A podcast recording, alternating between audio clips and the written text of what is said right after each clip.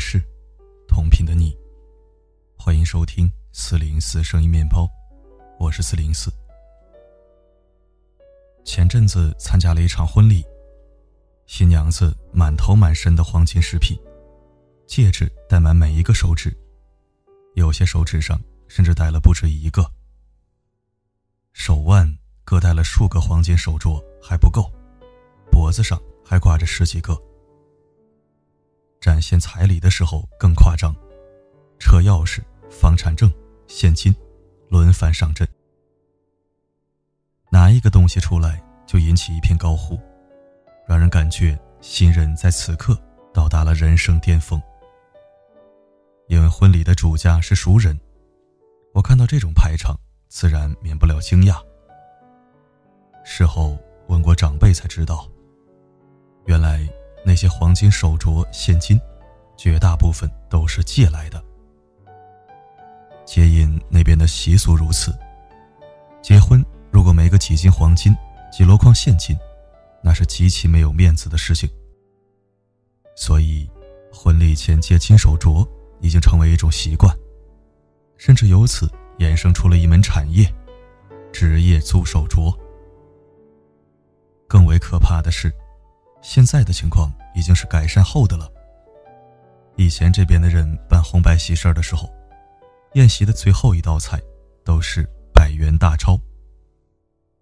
宾客前往祝贺，不仅不用包红包，每人还能分到几百元。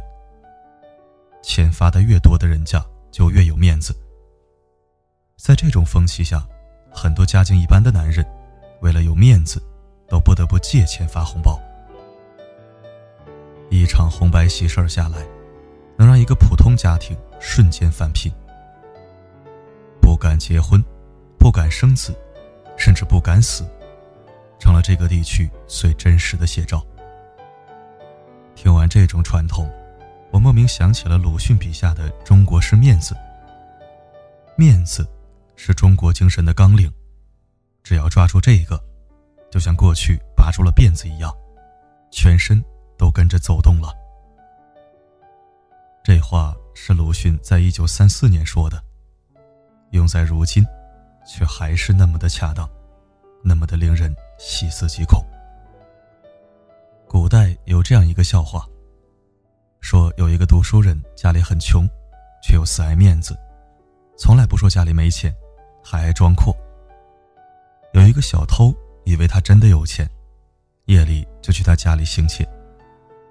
结果发现他们家家徒四壁，一样值钱东西也没有，便咒骂道：“晦气，是个穷鬼。”读书人听见了，急忙从床头摸出仅有的几文钱，赶上小偷，说道：“你来的不巧，请把这钱拿去。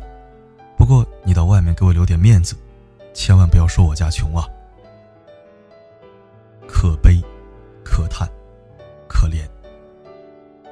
几千年过去了，我们以为这种事情不会再有，但现实是，如此荒诞的剧目还在不断上演。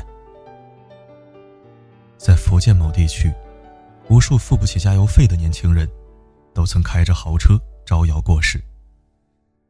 记得我刚毕业租房的时候，合租的男生在酒吧上班，每天接触的都是有钱人。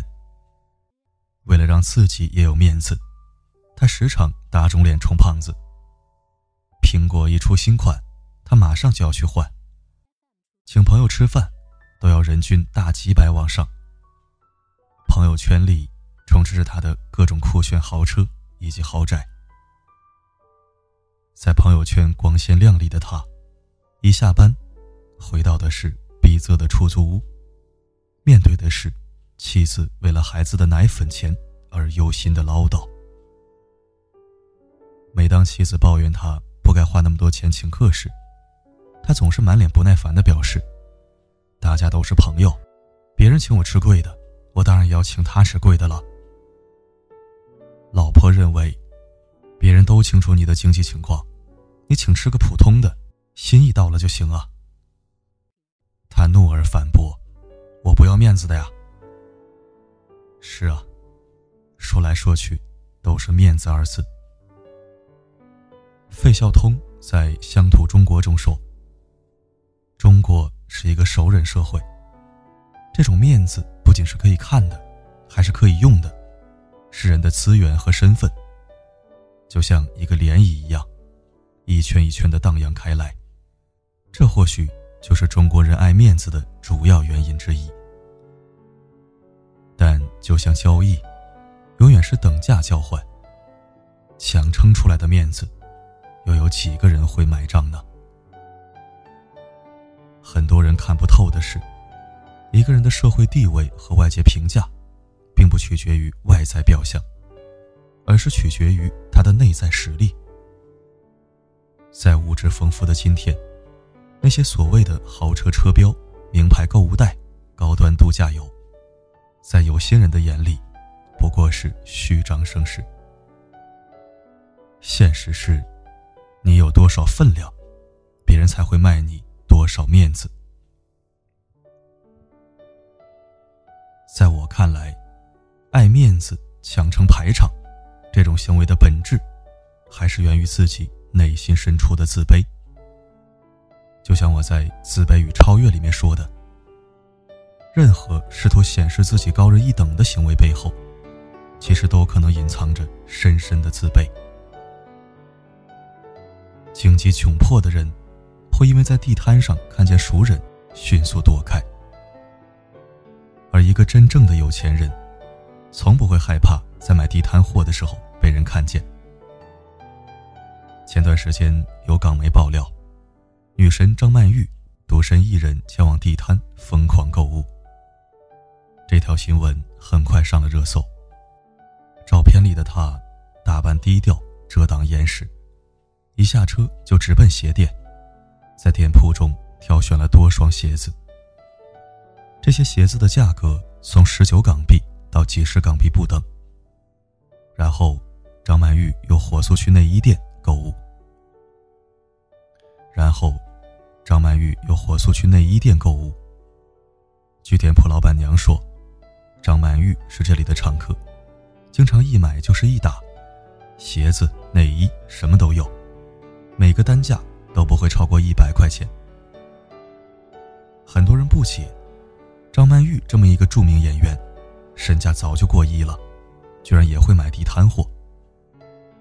但其实，这才是很多有钱人最真实的样子。周润发不会觉得自己穿一双五十元的拖鞋就丢了面子，刘青云也不会觉得去普通菜市场买菜就丢了影帝的面子。真正不缺钱的人，他们在乎的不是品牌有多大、价格有多贵、环境有多奢华，而是舒服自在。反而是有些浑身名牌的人，可能背地里花呗、借呗早都欠了一大笔。就像《一代宗师》里面有一句台词：“人活一世，有人活成了面子，有人。”活成了例子。今年四月份，麦肯锡发布了一份中国奢侈品报告。报告显示，中国人在境内外的奢侈品消费，占全球奢侈品消费总额的三分之一。其中，九零后占到中国奢侈品买家人数的百分之二十八。九零后人均花费二点五万元购买奢侈品。二零一八年，最大的一批九零后才二十八岁，最小的才十九岁。有人说，在购买奢侈品的行为中，炫耀式消费的心理占了主导。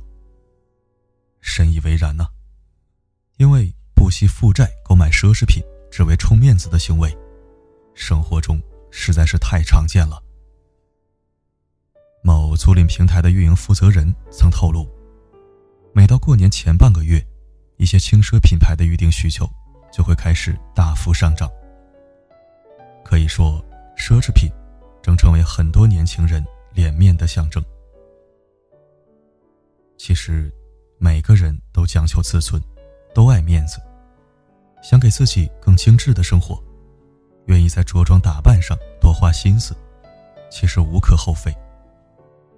但是，这一切的前提。应该是你的消费水平要与收入水平相匹配，否则就变成了死要面子活受罪，变成了虚荣。过度追求面子，可能一步步毁掉你的安稳生活。最可怕的是，你拼命想要保住面子，最后却把里子都输了。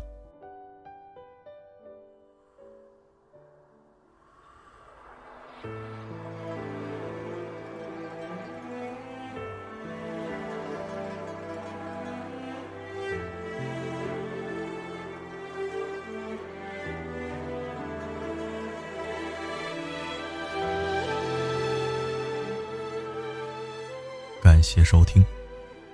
今天这篇文章真的是太赞了，我深表赞同。这个世界有时候让人看不明白。我曾一度自我怀疑，是不是我买衣服只图舒服和得体，而不看重品牌和价格，就是穷酸没品位呢？是不是我现在财富不自由，所以出手不阔绰，不会乱消费，就是我吝啬抠门守财奴呢？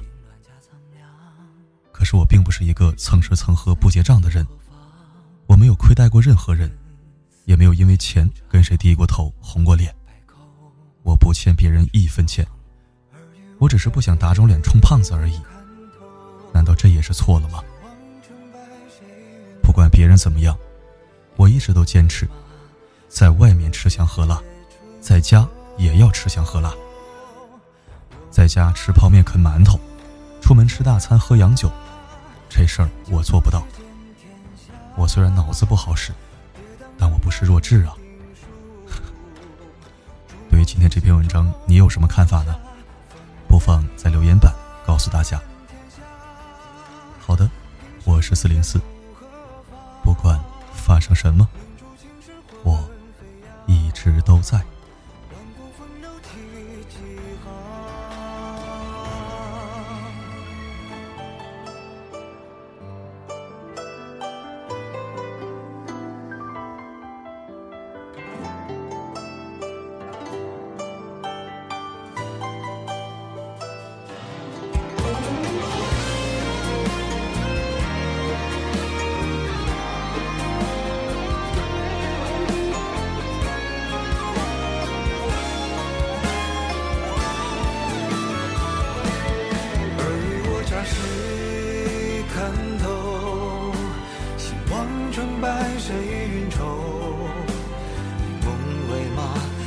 却写春秋。戎马戍天涯，定九州世间天下。跌宕成败无定数，逐梦初心终无暇。烽烟乱天下，凭谁问前路何方？秉烛心事。